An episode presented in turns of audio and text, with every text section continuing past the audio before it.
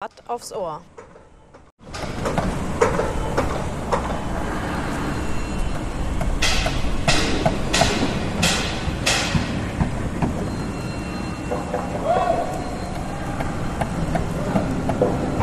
Hallo, hier sind Steffi und Uschi. Wir begrüßen euch zu einer neuen Folge Watt auf die Ohren. Wir sind heute in unserem jeweiligen Homeoffice und ähm, sind per Zoom verbunden. Unser Thema heute ist Arbeiten in alltagsgemischten Teams. Bei uns in der Abteilung finden sich alle Generationen, angefangen von Berufsanfängern bis hin zu Kollegen, für die es nicht mehr ganz so weit ist bis zum Ruhestand. Um in das Thema reinzukommen, wollen wir uns erstmal das Generationenmodell anschauen. Das kann man sicher anzweifeln, das Modell, aber wir benutzen es trotzdem als Orientierung. Die Generation der Babyboomer umfasst etwa die Geburtsjahrgänge von 1955 bis 1965. Diese Generation zeichnet sich vor allem durch ihre enorme Masse aus. Sie sind politisch engagiert, zum Beispiel in der Friedens- und Umweltbewegung. Sie gelten als zuverlässig, strukturiert. Der Chef ist Respektperson Ihnen ist die eigene Erfahrung sehr wichtig und Ihre Motivation ist die Wertschätzung. Die Generation X ist zwischen 1965 und 80 geboren. Diese Generation wächst zwar ohne Kriegsfolgen, dafür aber mit weniger Wohlstand und Sicherheit als ihre Eltern auf. Häufig sind beide Elternteile berufstätig. Generation X legt keinen Wert auf Statussymbole und ihre Motivation beim Arbeiten sind vor allem Entwicklungsmöglichkeiten. Zwischen 1980 und 1999 kommt die Generation Y zur Welt. Sie werden auch die Generation Krise genannt. Kein Job auf Lebenszeit, keine sichere Rente, viele Umbrüche. Millennials sind gut ausgebildet, die erste Generation mit Erfahrung Internet.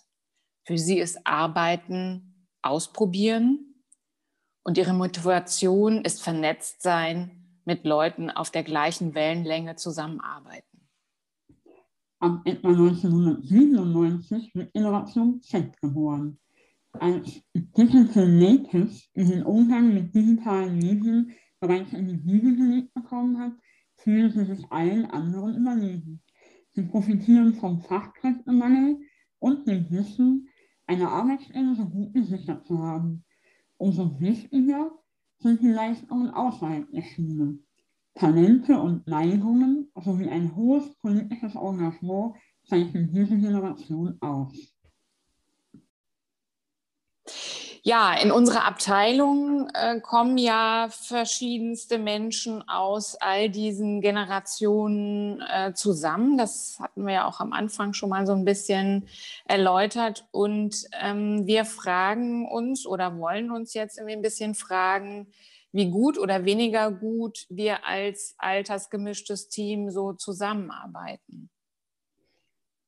Ja, ich habe da so ein Beispiel, nicht innerhalb der Abteilung, aber an einer meiner Baustellen.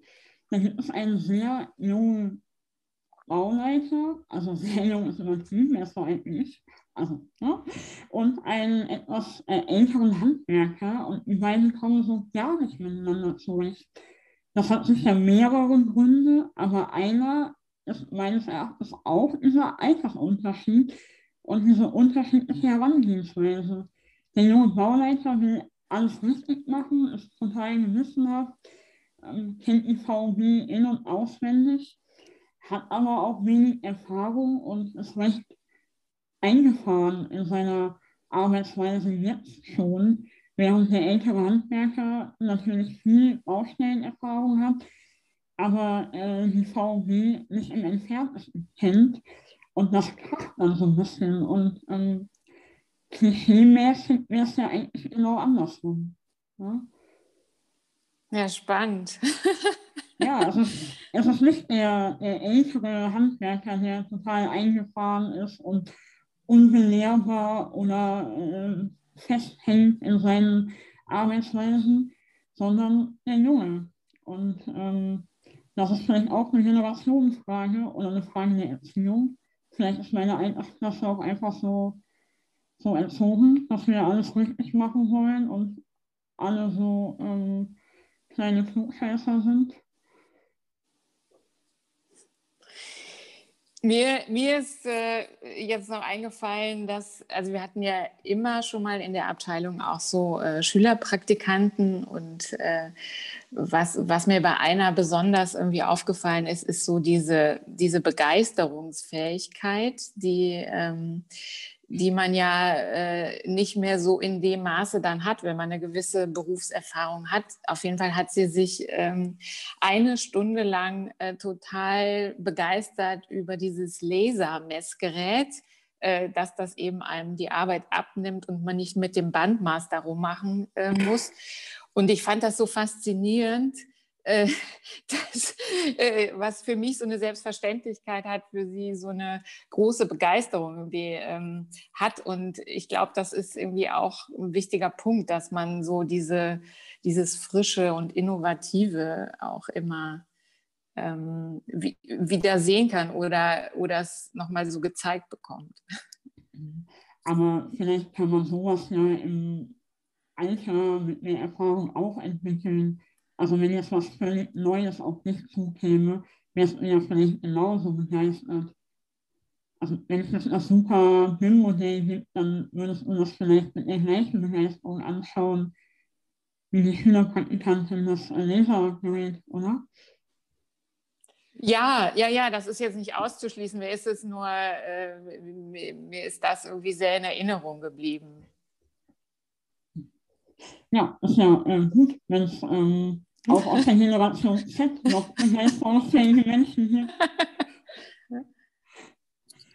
Ja, ähm, ich habe tatsächlich auch äh, relativ gegenteilige Erfahrungen gemacht ähm, bei meiner vorangegangenen Arbeitsstelle, wo man nicht ganz so offen und begeisterungsfähig war und ähm, auch ähnlich wie der junge Bauleiter so ein bisschen verhaftet in Regeln, weil in diesem Büro eigentlich nur eine Altersklasse vertreten war. Also die Mitarbeiter waren alle in einem Alter und die Geschäftsführung war nur unwesentlich älter.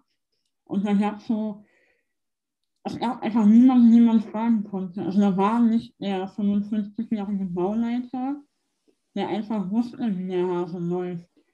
Oder der auch mal was gesagt hat. Weil so als Berufsanfänger ist man ja auch einfach sehr unsicher, weil man viele Dinge nicht weiß und man will natürlich keine Fehler machen.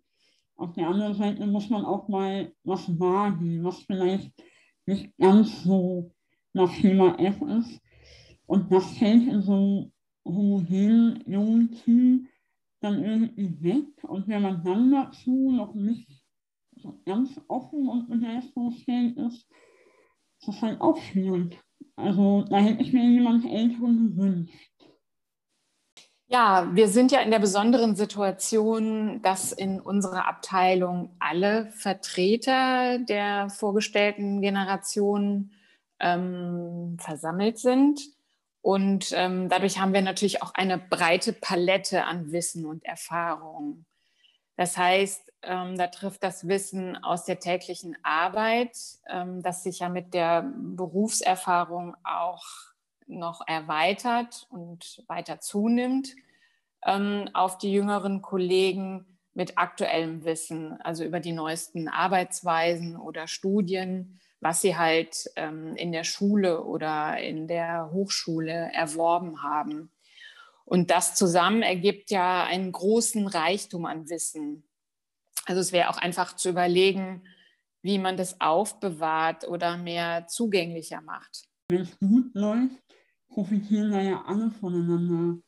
Also jemand, der frisch von der Uni kommt, der kann vielleicht besser mit dem CND-Programm umgehen als die älteren Kollegen.